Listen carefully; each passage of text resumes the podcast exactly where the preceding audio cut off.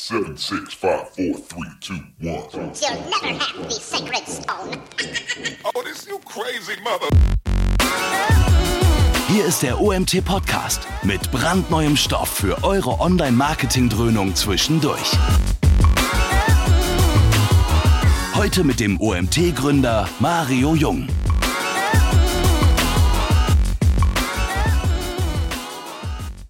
Ähm, ein wommiges Hallo da draußen an den Bildschirmen. Ich äh, mache jetzt mal meine Präsentation auf und dann können wir starten mit dem Thema Der Inhalt bin ich. Und ähm, jetzt muss ich nur noch dieses Ding hier rüberschieben, dann sieht man das auch besser so. Ähm, ja, warum nutzergenerierte Inhalte die Zukunft im Content Marketing, aber nicht nur im Content, sondern auch generell im Marketing sind.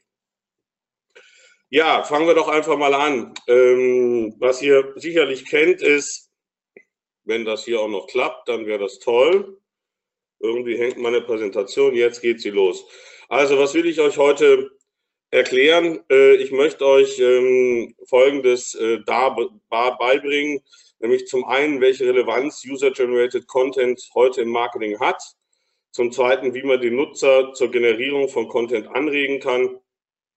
Und zum dritten, last but not least, eben, wie man den User-Content praktisch im Marketing an den Touchpoints im Marketing einsetzen kann. Ja, wie sieht das digitale Content-Marketing heute aus? Da haben wir eigentlich zwei Formen und vielleicht eine Mischform. Wir haben zum einen Brand-Content und zum zweiten Media-Content und vielleicht dann noch als Mischform Native Advertising, ähm, ja, beworbener Content von Marken irgendwo auf Medienseiten. Aber das ist wirklich nur die Spitze des Eisberges. Denn wenn man drunter guckt, dann ist da noch viel, viel mehr, nämlich der sogenannte User-Generated Content. Und dann sind wir eigentlich schon wieder bei dem Dreiklang, den wir auch alle im Online-Marketing kennen, nämlich Paid, Owned und Earned. Wie neu ist das Ganze? Ähm, das Ganze ist überhaupt nicht neu. Das gibt es eigentlich schon seit Ewigkeiten. Äh, Ende des 18. Jahrhunderts gab es die ersten Leserbriefe in Zeitungen als erste Art von User-Generated Content. Äh, Ende der 90er Jahre fingen dann einige Leute an, Webseiten zu programmieren, Foren aufzusetzen, unter anderem auch die Leute von Holiday Check, die das wirklich als private Initiative gestartet haben, weil sie eben damals nicht wirklich wussten, ähm, wo kann man Hotels finden? Wo gibt es Bewertungen dazu? Das ist, war eigentlich eine der ersten Formen auch von User-Generated Content oder zumindest von nutzergenerierten Inhalten im Internet. Und spätestens 2006 wurde das Thema dann relevant, als das Time Magazine als Person of the Year You, also den Nutzer ähm, definiert hat, den Nutzer, der mit seinem Content da draußen, den er teilt, den er produziert in Blogs, in, in Form von Fotos und Videos, ähm, entsprechend das Internet umkrempelt. Also, neu ist das Thema nicht, aber es wird eigentlich erst heute so richtig relevant. Warum wird das heute erst so richtig relevant? Nun, das liegt ein bisschen an der Werbung. Ähm, wir Nutzer oder der Nutzer generell hat heutzutage nahezu hundertprozentige Transparenz und Werbung kann ihm das nicht mehr wirklich alles äh, verkaufen. Das sind eigentlich nur noch wahrgenommene alternative Fakten, denn wir wissen alle, Werbung, ähm, die Realität sieht leider in den meisten Fällen anders aus. Der zweite Grund äh, liegt auch wiederum in der Werbung. Wir werden heute täglich bombardiert mit über 3000 Botschaften. Das ganze Internet ist voll von blinkenden Bannern. Irgendwo verfolgt uns die Werbung permanent und wir haben langsam keine Lust mehr auf diesen ganzen Werbespam und wir blocken den weg. Und ähm, dann gibt es eine neue Form, die nennt sich Native Advertising, also Content, der so aussieht wie Nachrichten, der im Stream irgendwo auftaucht, ähm, der ein bisschen als trojanisches Pferd rüberkommt, so definiert auch Jung von Matt äh, eigentlich die Werbung. Werbung muss wie ein trojanisches Pferd sein, ähm, sich verstecken, um dann aufzupoppen, uns was Tolles darzustellen. Aber ganz ehrlich, ähm, dieser Content wird von den meisten Nutzern eben leider heutzutage noch als geringwertig und irrelevant dargestellt, was Studien immer wieder belegen. Und ähm, die Nutzer durchschauen das eben entsprechend auch und sagen auch, hey Leute, äh, unterlasst es doch einfach, uns Werbung als Nachrichten zu verkaufen, sondern deklariert es als das, was es ist. Und stattdessen macht der User folgendes. Er zieht sich immer weiter in einen werbefreien Bereich zurück, in geschlossene Facebook-Gruppen. Er postet über Instant Messenger, über Text, über Mail, ähm, im sogenannten Dark Social. Und dort werden auch Inhalte vornehmlich geteilt. Nämlich über 80 Prozent der Inhalte, die geteilt werden heutzutage in Form von User-Content, werden im Dark Social geteilt, nur 9 Prozent auf Facebook und 7 Prozent in anderen sozialen Medien.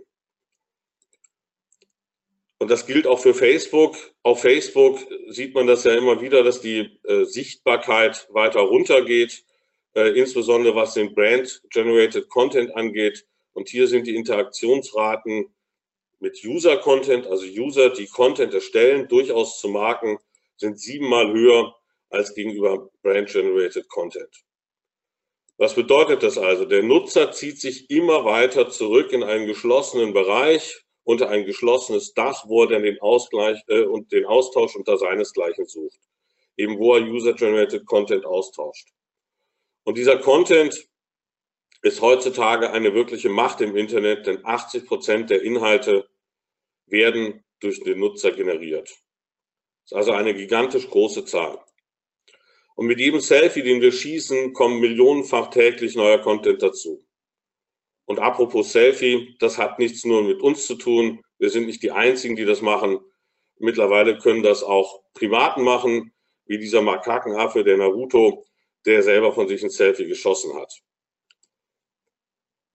Und mittlerweile ist es eben so, dass 99 Prozent der Views in einigen Branchen, zum Beispiel der Kosmetikbranche, durch User-Generated Content eigentlich erzeugt werden. Das heißt, der Markencontent spielt nur noch zu einem geringen Teil eine große, äh, eine entsprechende Rolle. Und wenn ihr jetzt glaubt, das sind ja nur die Influencer, die das machen, nein, das sind die täglichen, die kleinen Nano-Influencer, die Jedermann-Influencer, jeder, der postet. Und davon gibt es Tausende, wenn nicht Hunderttausende, die das täglich machen. Nun, wir Nutzer lieben auch diese Stories und die lieben wir über alles, äh, über alle anderen Inhalte hinweg. Das zeigen auch wieder die Studien. Ähm, die Stories von ganz normalen Menschen werden nach wie vor bevorzugt und die Nutzer stellen die Empfehlungen, Bewertungen von Freunden und Kollegen im Rang wesentlich höher als professionell erstellte Inhalte von Marken. Das gilt auch für Content auf Facebook. Äh, dort wird auch dem User-Generated Content wesentlich mehr vertraut als dem Brand-Content äh, von Marken. Das Ganze hat eine entsprechend hohe Wirkung auch im SEO-Bereich auf den organischen, auf die organischen SEO-Anzeigen. Über 25 Prozent der Google-Suchergebnisse für die 20 weltweiten Top-Marken verlinken direkt auf User-Generated Content. Und wenn man der CMOD, der Zero Moment of Truth Logik, Entschuldigung, von Google folgt, dann ist es so, dass Leute, die einen TV-Spot gesehen haben, danach nach dem Produkt googeln und als allererstes sich die Bewertung von anderen Leuten angucken, aber eben auch in ihrem Netzwerk nachfragen, bevor sie etwas kaufen. Und das Ganze spielt auch eine Rolle in den Kaufentscheidungen. Je jünger die Leute werden, desto mehr vertrauen sie eigentlich auch diesem User-Generated Content. Während man die Babyboomer, also die Leute so um die 50, 55, 60, noch sehr gut durch Werbung erreicht, ist das bei den Millennials schon wiederum anders. Da geht es halt hauptsächlich mittlerweile um den User-Generated Content. Und damit ist eine völlig neue Form, ähm, eine Mediaform im Spiel und auch ein neuer Werbeträger, nämlich der Kunde. Und als Mediaform Earned Media, zu dem dann auch der User-Generated Content gehört. Jetzt stellt sich natürlich die Frage, warum mache ich jetzt überhaupt noch Brand Content Marketing? Wenn da draußen so viel Content ist, der kostenlos nutzbar ist, warum soll ich dann noch für teures Geld Content produzieren? Die entscheidende Frage ist allerdings, wie kann ich den überhaupt generieren? Wie kann ich Nutzer dazu anregen, für meine Marke User-Content zu produzieren? Und da muss ich ein bisschen in die Psychologie gehen und ein paar Voraussetzungen auch feststellen. Zum einen müssen Marken hier verstehen, dass man diesen User-Content nicht kaufen kann. Man muss ihn nicht verdienen. Man kann ihn also nicht buchen wie eine ganz normale Anzeige oder wie irgendwelche AdWords, sondern man muss anders vorgehen. Und wenn man ihn sich nicht kaufen kann, dann muss man irgendwo die Nutzer versuchen, intrinsisch zu motivieren. Und hier gibt es eigentlich vier Gruppen, warum Leute etwas weitererzählen, warum sie User-Content produzieren. Zu 33 Prozent liegt das am Involvement. Wenn eine Sache einen hohen, eine hohe Relevanz, einen hohen Nutzen für uns selber hat, dann werden wir auch aktiv werden, dann werden wir uns engagieren, um User-Content zu produzieren. Zum Zweiten, zu 29 Prozent ist es rein altruistisch äh, motiviert. Das heißt, wir machen einfach etwas gerne, um anderen zu helfen. Äh, wir produzieren Content, ähm, um andere zu informieren.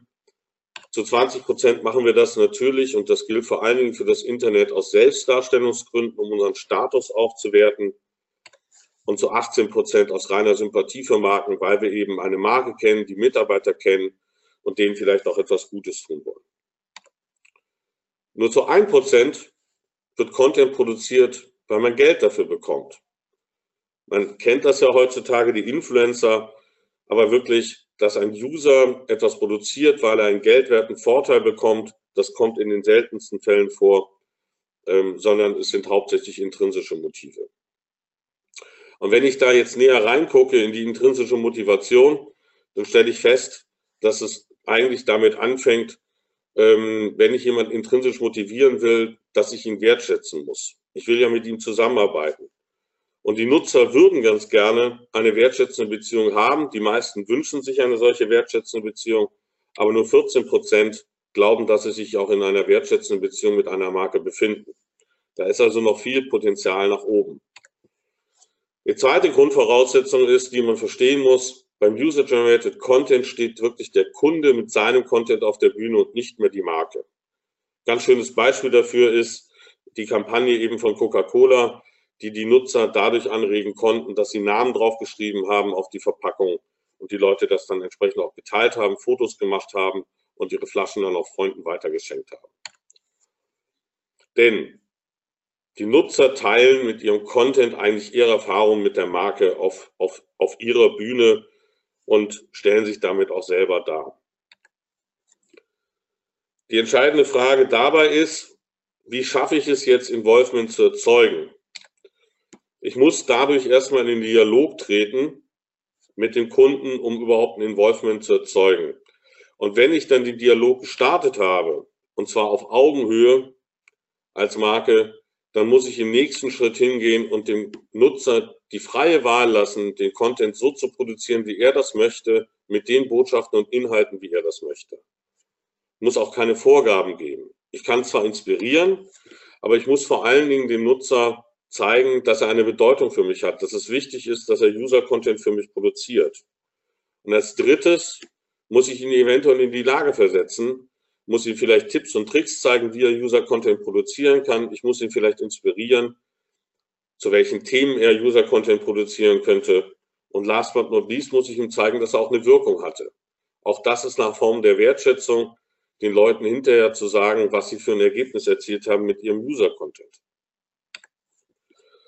Helfen tun mir dabei sogenannte Trigger. Es gibt äh, umfangreiche Studien, die erforscht haben, warum Leute User-Content produzieren, warum sie etwas weitererzählen, warum sie sich engagieren für eine Marke. Und Gino Church und John Moore haben das ganz schön zusammengefasst in einem Periodensystem der sogenannten Trigger für Word of Mouth und User-Generated Content. Und das sind drei Trigger, der funktionale, der soziale und der emotionale. Und diese Trigger bieten den Leuten, die User-Content produzieren, einen entsprechenden Nutzen. Zum einen den funktionalen Nutzen.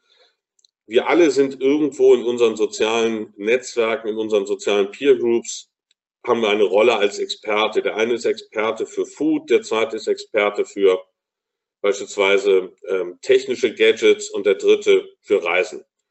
Und als diese Experten suchen wir permanent natürlich nach neuen Inhalten, nach Inspirationen, nach neuem Wissen, was wir dann auch gerne teilen wollen mit unseren Freunden.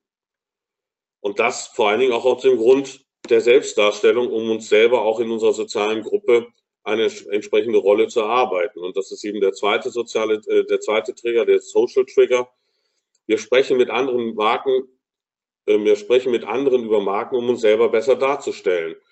Wir posten Fotos von unserem Essen, um anderen Leuten zu zeigen, wie gut es uns geht. Wir zeigen uns in neuen Kleidungsstücken, um zu sagen, was wir uns schicken, was wir uns für schicke Klamotten leisten können. Und last but not least, wir teilen natürlich auch unsere positiven und negativen Gefühle zu Marken. Das sind die emotionalen Trigger. Das heißt, wenn uns etwas besonders bewegt hat, posten wir entsprechende Bilder ähm, über das Produkt. Äh, wir schreiben Ratings und Reviews, wenn uns ein Produkt nicht gefallen hat oder auch wenn es uns besonders gut gefallen hat. Wir erstellen Tutorial-Videos, um anderen Leuten zu erklären, beispielsweise wie ein Produkt funktioniert. Und wie das immer so ist, jeder Kanal hat natürlich so bestimmte Voraussetzungen, bestimmte Spezialitäten. Und auch das wurde untersucht, inwieweit welcher Trigger in welchem Kanal, ob nun online oder offline, wie gut funktioniert und welcher da Priorität hat. Und es ist ganz klar, im Internet geht es vor allen Dingen um die Selbstdarstellung. Ähm, und deshalb ist der soziale Trigger, das Social Signaling, das Zeigen, was man hat, was man konsumiert, um sich da entsprechend zu präsentieren, der wichtigste Trigger, gefolgt von dem funktionalen Trigger, dass ich sozusagen mein Wissen teile, damit eine höhere Reputation bekomme, was wiederum auf meinen sozialen Status sich dann auswirkt. Das ist dann der zweitwichtigste Trigger. Und danach kommt eigentlich erst der emotionale Trigger. Ähm, ist auch verständlich. Äh, Im Internet kann ich selber kontrollieren, welchen Content ich wie produzieren kann. Und äh, es kommt meistens nicht so gut an, wenn ich negative Emotionen zeige oder auch übertriebene positive Emotionen, weil es besteht immer die Gefahr, dass ich mich dann lächerlich mache. Und deshalb vermeide ich das gerade im Internet. Aber jetzt genug der Theorie, kommen wir doch mal zu ein paar Beispielen. Ich denke, das ist wahrscheinlich am spannendsten für euch da draußen. Ähm, ich habe ein paar Beispiele zusammengestellt von äh, sozialen, emotionalen und funktionalen Triggern, um das mal ein bisschen ähm, zu erläutern.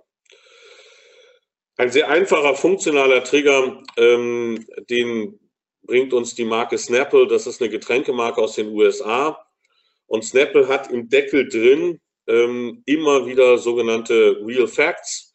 Äh, zum Beispiel eben hier, ähm, der Mond, der Vollmond äh, ist neunmal heller äh, als, der, als der Halbmond. Der eine oder andere mag das als unnützes Wissen darstellen, aber dieses Wissen äh, kann wiederum dazu dienen, ähm, mit anderen Leuten ins Gespräch zu kommen oder es eben auch im Internet zu teilen, um den Leuten einfach mit einem schönen Spruch den Tag zu versüßen und das wird eben auch entsprechend gemacht. Ähm, diese Deckel, äh, Deckelinhalte werden auf Instagram auch entsprechend geteilt. Das ist ein ganz banaler, funktionaler Trigger. Der gibt mir als Nutzer die Möglichkeit, neuen Content zu haben, den ich gerne teilen kann, macht es mir also auch leichter, einen Expertenstatus im Internet äh, gegenüber meinen Freunden darzustellen. Der zweite Trigger ist ein emotionaler Trigger, ist ein Beispiel von Heineken. Ähm, Heineken ist hingegangen und hat gesagt, wir starten eine sogenannte Ideas Brewery und eine spezielle Challenge. Heineken adressiert ja vor allen Dingen männliche Biertrinker und deshalb ist das Thema Challenge immer ein tolles Thema, äh, gerade für Leute, die ähm, äh, für Männer, die gerne ähm, sportlich ähm, an sportlichen Challenges sich beteiligen. Äh, die messen sich ganz gerne eben im Wettkampf.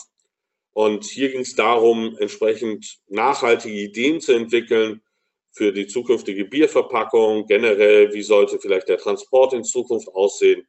Und dadurch, dass sie das mit einem ethisch nachhaltigen Zweck kombiniert haben, ähm, hat das auch einen entsprechenden emotionalen Nutzen gehabt. Das bewegt die Leute. Das ist ganz klar. Nachhaltigkeit, Umweltschutz äh, ist ein Thema, was uns emotional bewegt. Und deshalb wurde hier auch sehr, sehr viel Content produziert und geteilt. Kommen wir also dann zu den sozialen Trägern als letzten Beispiel. Und da habe ich ein paar Beispiele, weil das sicherlich der wichtigste Faktor ist. Ähm, ihr kennt sicherlich alle die Kampagne von Zalando mit Share Your Style und die adressiert ganz klar den Selbstdarstellungsbereich ähm, bei den Nutzern. Man kann sich selber darstellen, man kann Fotos von seinen Kleidungsstücken, die man gekauft hat, äh, zeigen. Ähm, und Zalando spielt das auch ganz gut, indem sie dann äh, einigen dieses, äh, einige, einige Beispiele dieses User-Contents auswählen und in ihre App übernehmen. Und das wiederum ähm, ist dann für den User auch ganz attraktiv, denn er wird Teil der Marke. Und wenn ich großer Markenfan von Zalando bin, dann gibt es eigentlich keinen, keinen schöneren sozialen Trigger, als dass die Marke meinen Content übernimmt. wer das beispielsweise sehr, sehr gut gespielt hat, ist ähm, ähm, Apple mit äh, dem Shot on iPhone 6 ähm, Trigger, äh, wo sie ganz klar gesagt haben, postet Fotos, die ihr mit dem iPhone 6 gemacht habt und die besten Fotos wählen wir aus für unsere Werbekampagne. Und natürlich, die echten Fans von Apple, die finden es natürlich großartig, wenn sie dann auf so einem Plakat sich wiederfinden, dann können sie wirklich sagen, ich bin Teil der Marke geworden, das ist meine Marke. Aber Wertschätzung ist auch eine wichtige Form ähm, und kann als sozialer Trigger dienen. Und das ist eigentlich relativ einfach, Wertschätzung darzustellen, gerade wenn es um den Bereich der Ratings und Reviews geht. Das Hotel Domspitzen macht das eigentlich sehr, sehr gut. Die bekommen immer jede Menge Bewertungen auf diversen Hotelportalen. Und im Gegensatz zu den vielen anderen Hotels schreiben sie auch einen Kommentar, wenn sie eine positive Bewertung bekommen. Und das drückt die Wertschätzung ein, äh, aus gegenüber dem Nutzer. Und dann gehen sie hin und nehmen diese Bewertung und heben die auf die Bühne, auf ihre eigene Magenbühne und machen das Ganze nochmal größer. Und der Nutzer, der vielleicht auf Twitter dem Hotel Domspitzen folgt, findet dort dann sozusagen das Dankeschön und freut sich natürlich umso mehr, weil er eben wirklich auf die große Bühne der Marke gehoben ist, worden ist. Und wer, weil das nicht diese 15 Minuten Ruhm vielleicht mal die man bekommt als ganz normaler Nutzer. Man kann aber noch einen Schritt weiter gehen. Man kann User-Generated Content auch als Social Currency, als Währung einsetzen. Ihr kennt vielleicht das Beispiel von Pay with a Tweet. Ähm, die Marke Daisy von Marc Jacobs, das ist die Parfümmarke von Marc Jacobs, von dem Designer, hat das insofern gemacht, dass, dass sie ihrer Community, den sogenannten Daisy Girls, die sehr, sehr eine starke Fan-Community ist, etwas zurückgeben. Und sie haben einen Pop-up-Tweet-Shop ge gebaut äh, und eröffnet, an dem man exklusiv spezielle Produkte, die man auch nicht online kaufen konnte, ähm, bekommen konnte. Und zwar nicht gegen Geld, sondern indem man User-Generated Content produziert hat.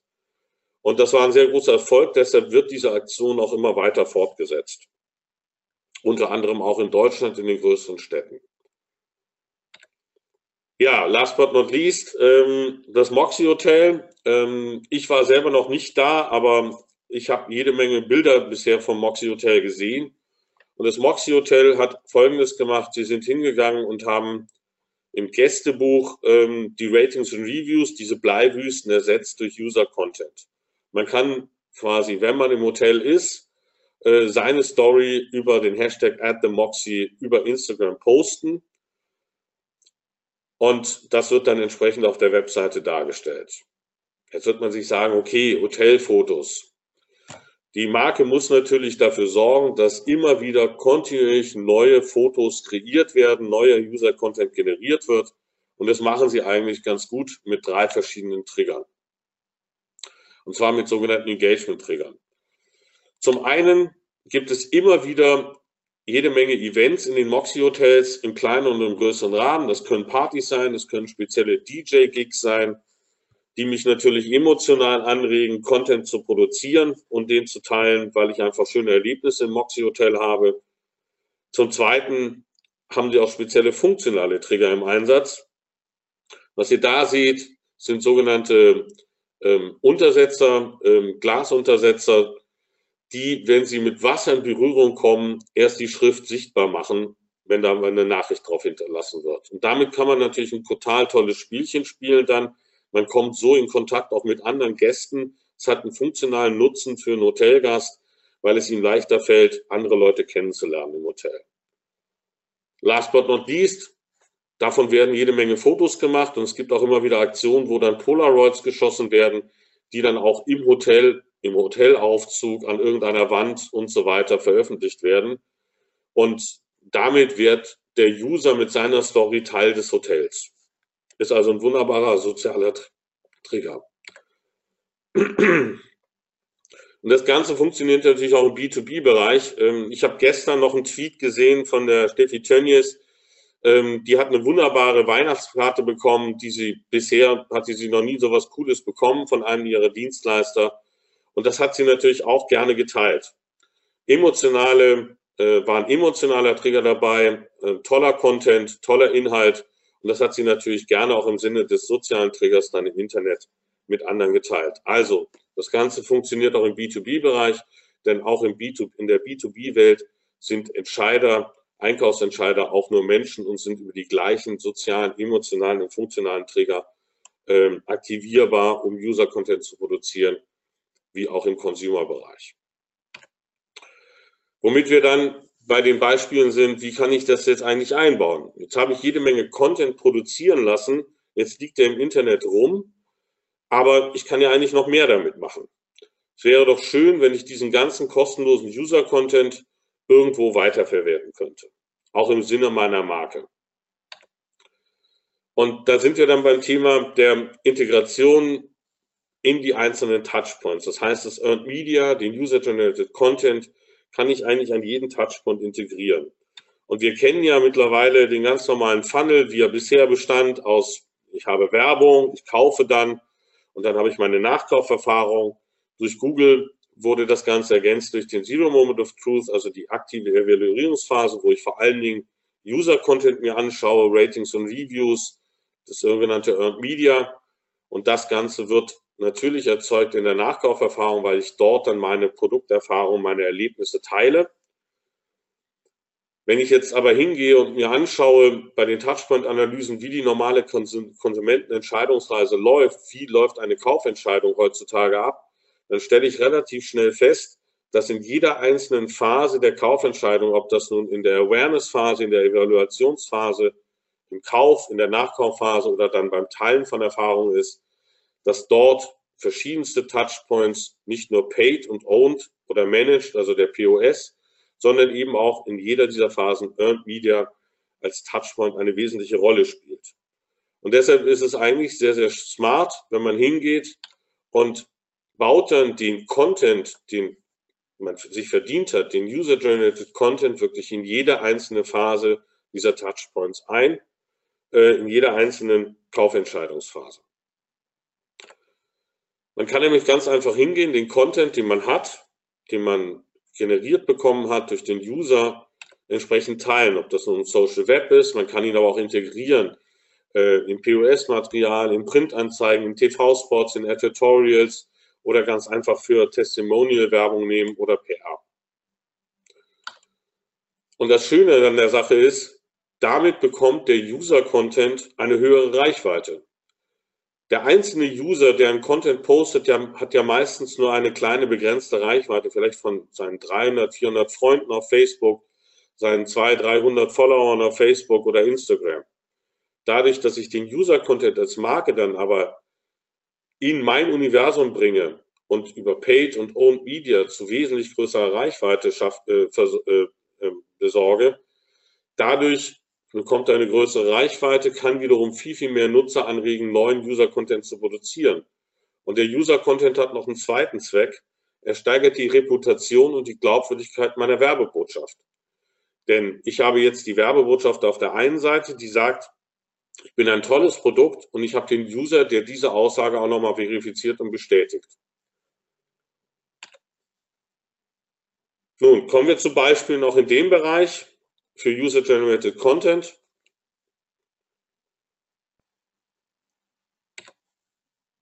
Das Einfachste, was man machen kann und was viele Marken bereits heute machen, ist, wenn sie User-Content bekommen, den ganz einfach ins Social Web zu reposten. Viele bekommen ja schon Beiträge ähm, reingeschrieben in ihre Facebook-Seiten und da liegt es sehr, sehr nahe, das ganz einfach zu teilen, wie das hier auch eine ganz kleine Marke wie Vida, das ist ein lokaler Catering- und Gastronomiedienstleister, äh, entsprechend tut. Aber man bekommt natürlich darüber hinaus auch sogenannten Offline-Content. Das können Empfehlungsschreiben sein, das können Postkarten, das können Feedback-Formulare sein. Auch die kann man ganz einfach einscannen über Facebook dann teilen.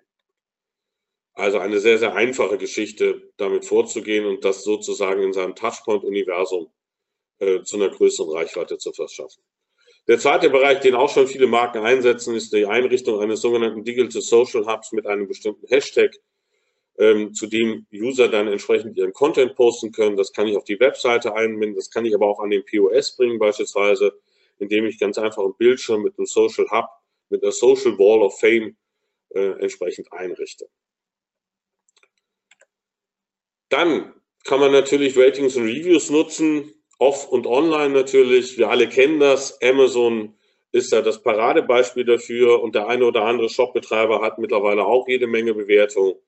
Jetzt kann man diese Bewertung natürlich nutzen, diesen User-Content und ihn auch offline spielen, wie das Sephora macht, indem sie ganz einfach die Kundenbewertung bzw. Kundenbeschreibung über Produkte als Produktbeschreibung direkt ans Regal bringen. Man kann aber sogar noch einen Schritt weiter gehen. Man kann diese Bewertung wirklich in allen Medien, in allen Touchpoints einsetzen und ähm, entsprechend adaptiert auch umgesetzt einsetzen. Die Marke Digitech, das ist übrigens der Dienstleister, der mir die Webcam nicht rechtzeitig geliefert hat, ähm, hat trotzdem jede Menge gute Bewertungen, wie man hier sieht, über 175.000 und die haben, sind hingegangen und haben für eine Anzeige und für eine Plakatkampagne die verrücktesten, die seltsamsten ähm, Bewertungen einfach rausgesucht und haben sie ganz einfach aufbereitet äh, in Form einer Plakat- und Anzeigenkampagne. Und ähm, das Neueste, was sie jetzt gemacht haben, ist, dass sie daraus auch noch TV-Spots beziehungsweise ähm, Webvideos gebastelt haben ähm, und das auch en entsprechend ähm, adaptiert umgesetzt. Hier ist mal ein Beispiel dafür. Positiv überrascht. Aber Wunder sollte man nicht erwarten zu dem Preis. Ein Tintenfresser sondergleichen. Null Punkte für das Miststück.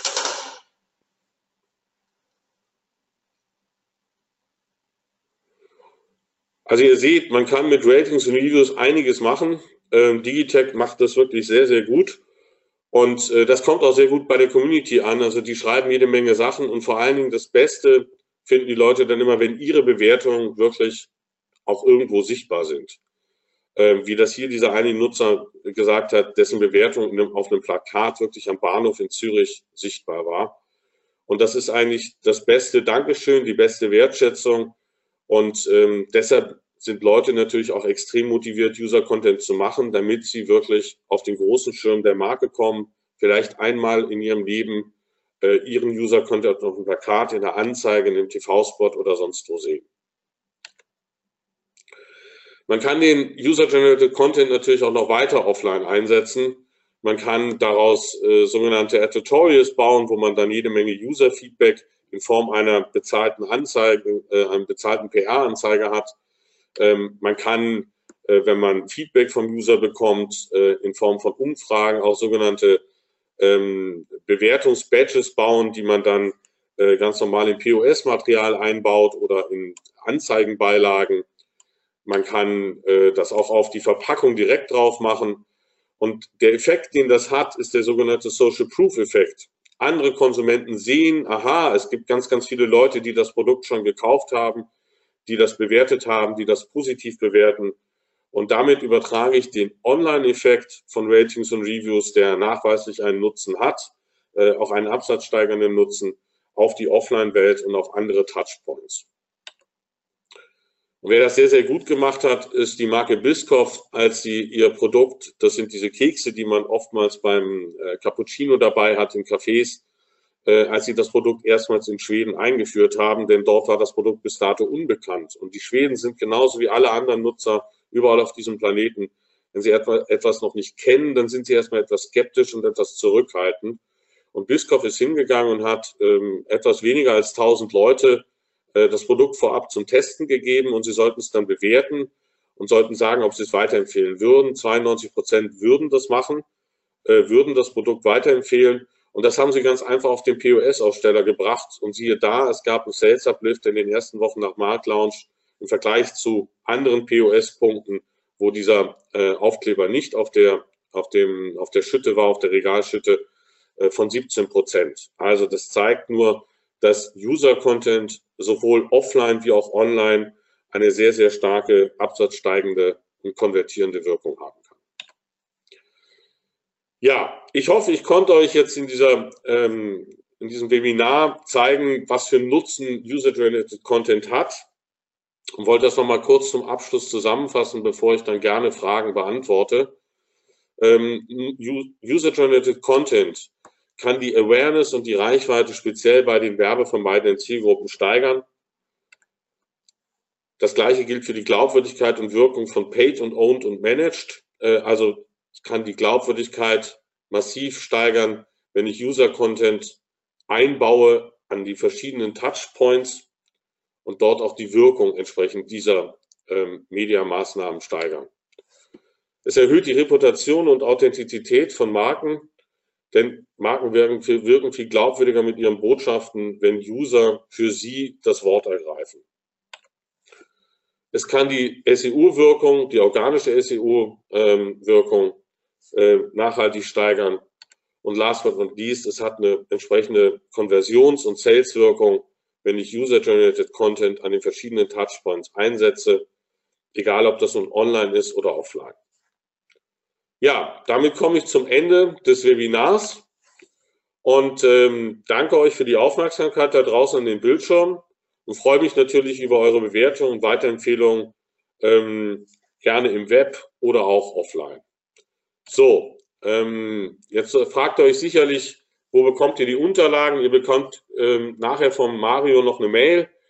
Ähm, für den ganz schnellen hier ähm, zum Mitschreiben der Link, äh, wo man das dann zum Download anfordern kann. Ansonsten bekommt ihr im Nachgang natürlich auch noch eine Mail. Ja, äh, mehr Input. Ähm, da wollte ich jetzt dann, ähm, dass Mario sich vielleicht noch dazu schaltet. Wir bieten Bin schon da. auch wieder Seminare an. Mario, magst du gerade was sagen dazu? Ja, gerne. Ähm, ja, erstmal danke für das tolle Webinar war ein cooler ja, ein Teaser auch für unsere Seminare. Die Termine sind noch nicht online. Für, ist eine gute Möglichkeit für mich mal ein bisschen Werbung für unsere Seminarreihe zu machen. Wir hatten dieses Jahr ja, knapp 15 Seminare oder 20 Seminare, die wir angeboten haben, waren fast alle gut gefüllt und ähm, dementsprechend wollen wir das ein bisschen ausbauen und es wird auch wieder zwei Seminare mit Marc geben zum Thema ähm, BOM bzw. Social Buzz das Feedback war sehr gut auf das letzte Seminar. Also wer an sowas mehr Interesse hat und eben mal so für sich ja rausgefunden hat, hey, vielleicht muss ich auch mal so ein bisschen mehr auf die, die, die User, vielleicht muss ich die mehr einbeziehen in das ganze Thema. Also wir machen das beim UMT schon sehr intensiv und das funktioniert echt gut. Und ja, ich glaube, da gibt es keinen besseren als Marc, der euch das vielleicht mal an einem Tagesseminar erklären kann, wie man das für eure Unternehmen vielleicht umsetzen kann. Ja. Ja, von meiner Seite auch noch ähm, ähm, ein kleiner Werbeblock. Ich mache natürlich nicht nur Seminare zum Thema Digital Form und Social Bus, sondern biete auch individuelle Workshops an. Ähm, hier habt ihr die Möglichkeit, bis Ende des Jahres sogar einen ganz tollen Spezialrabatt zu bekommen, wenn ihr dieses Jahr noch bucht. Und im nächsten Jahr wird es dann für die OMT-Club-Mitglieder einen Exklusivrabatt geben auf die Workshops und ähm, anderen Seminare, die ich sonst noch anbiete. Das ähm, ich sage mal ganz kurz der Werbeblock noch. Und jetzt schalte ich mich dann wieder per Kamera dazu und freue mich auf das Feedback und auf Fragen, die ich jetzt gerne dann äh, beantworte. Ja, vielleicht kurz ähm, zu dem Download der Präsentationfolie. Ich werde da keine E-Mail verschicken, sondern wir werden das, äh, die Aufzeichnung online stellen in den nächsten zwei bis drei Stunden und werden unter dem Video dann den Download-Link positionieren, wo ihr das dann quasi runterladen könnt.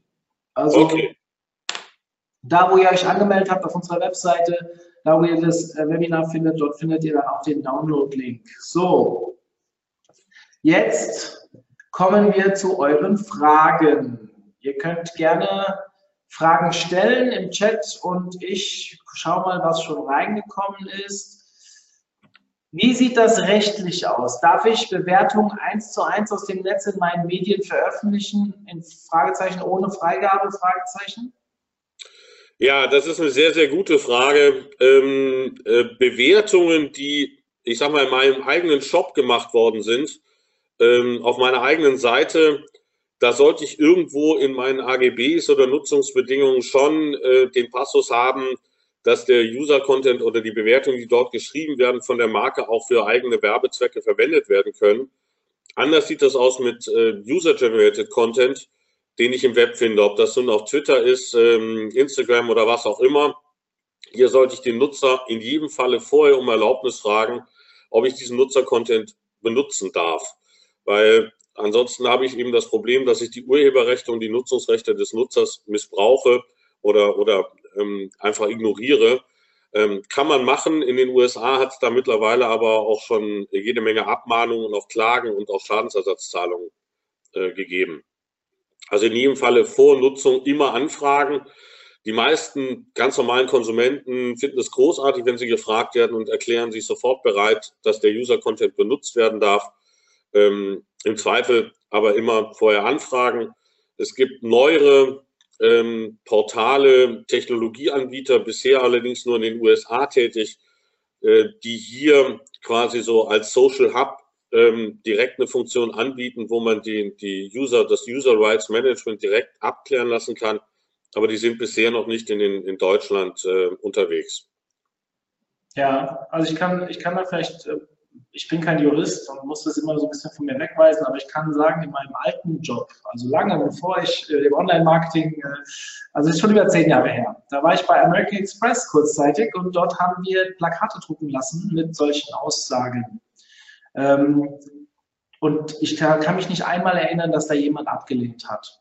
Also das einfach kurz nachfragen und die Leute freuen sich total darüber, ihr Gesicht oder ihren Spruch irgendwo zu lesen. Also normalerweise muss ich halt die Arbeit machen, aber man ist dann definitiv rechtlich auf der äh, sicheren Seite, also macht das. Aber es funktioniert und die Leute, die sorgen dann auch dafür, dass es geteilt wird. Ja, also dass das äh, heute, damals war Facebook und so noch nicht auf, also noch nicht auf dem deutschen Markt mit der deutschen Seite und Instagram und so weiter. Stellt euch mal vor, ihr findet einen, einen Beitrag von euch irgendwo draußen auf einem Plakat oder wie auch immer, die Leute sorgen ja mittlerweile dafür, dass das verteilt wird. Und nach dem Prinzip ähm, äh, ist, glaube ich, eine gute Lösung. So, der Link, der Link erwartet ein Passwort für den Download der Webinarunterlagen. Wo bekommt er das Passwort her?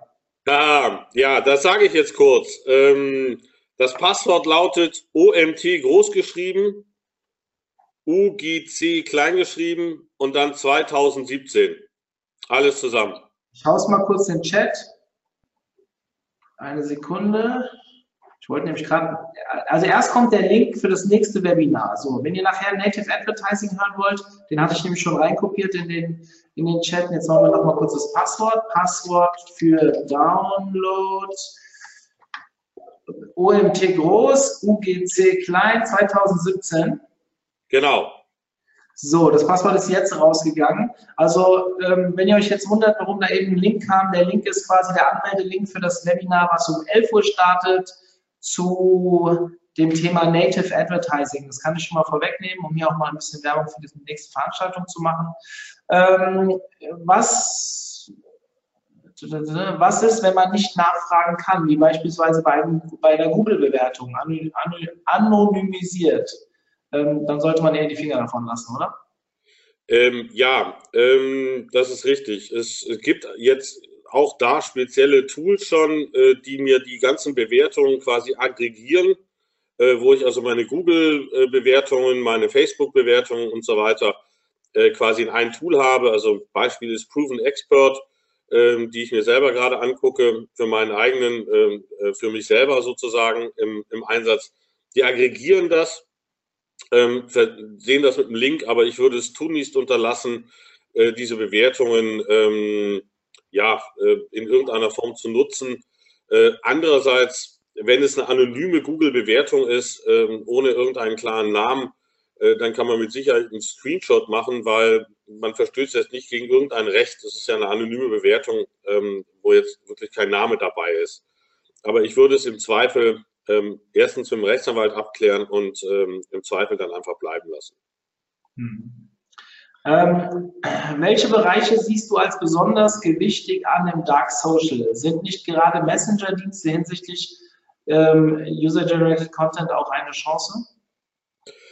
Ähm, ja, sie sind auf jeden Fall eine Chance, ähm, aber das Problem ist ganz einfach, ich kann dort ja meinen Brand-Content nicht so ganz einfach unter die Leute bringen. Also muss ich dafür sorgen, dass Leute irgendwie durch Paid, Owned, ähm, äh, Managed, äh, durch, durch User-Generated Content-Kampagnen angeregt werden, dass sie dann anfangen, äh, eigenen Content zu produzieren einer, für, über eine Marke zu einer Marke, den sie dann wirklich im Messenger äh, teilen. Also das ist eine sehr, sehr große Chance.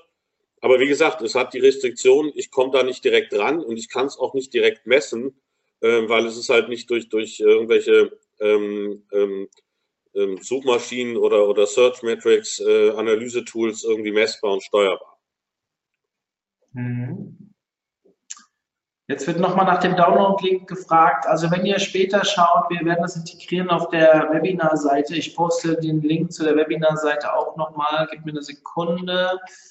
Wenn ihr hier unter diesem Link nachher schaut, wird die Aufzeichnung online gehen. Das Backoffice hier hinter mir, die warten quasi schon auf die Aufzeichnung und werden die direkt hochladen. Das wird ungefähr eine halbe Stunde dauern oder vielleicht eine Stunde maximal. Und dann denke ich, ist das äh, dort äh, abzugreifen und dort werden wir auch den Link posten. Ihr könnt mit Passwort, ähm, ihr könnt dort äh, theoretisch euch das sofort runterladen. Ja?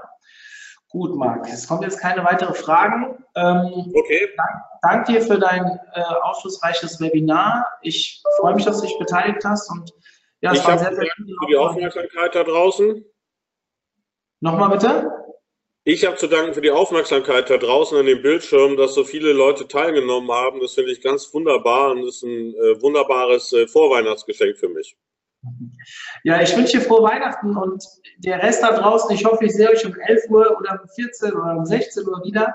Ähm, wir haben heute noch drei Sachen. Ich will euch kurz vorstellen, was heute noch kommt. Um 11 Uhr haben wir Native Advertising, um 14 Uhr ein Webinar, auf das ich mich besonders freue, als Suchmaschinenoptimierer zum Thema Screaming Frog zwölf Analysemöglichkeiten in 45 Minuten und ähm, dann um 16 Uhr, jetzt muss ich kurz selbst schauen, haben wir, ah ja genau, ein PPC-Thema, SEA bei Sixt, also wie macht die große Marke Sixt ähm, SEA-Maßnahmen und ich glaube, das wird sehr, sehr spannend. Also ich hoffe, Ihr seid heute nochmal dabei und ich kann euch später nochmal begrüßen. Dir, Marc, frohe Weihnachten, schöne Feiertage, guten Rutsch. Wir hören uns wahrscheinlich dieses Jahr nicht mehr, aber nächstes Jahr, wenn wir die Seminartermine festziehen, spätestens äh, sind wir ja wieder zusammen. Euch da draußen auch, frohes Fest und einen guten Rutsch, kommt gut ins neue Jahr. In diesem Sinne, ciao, ciao. Ciao.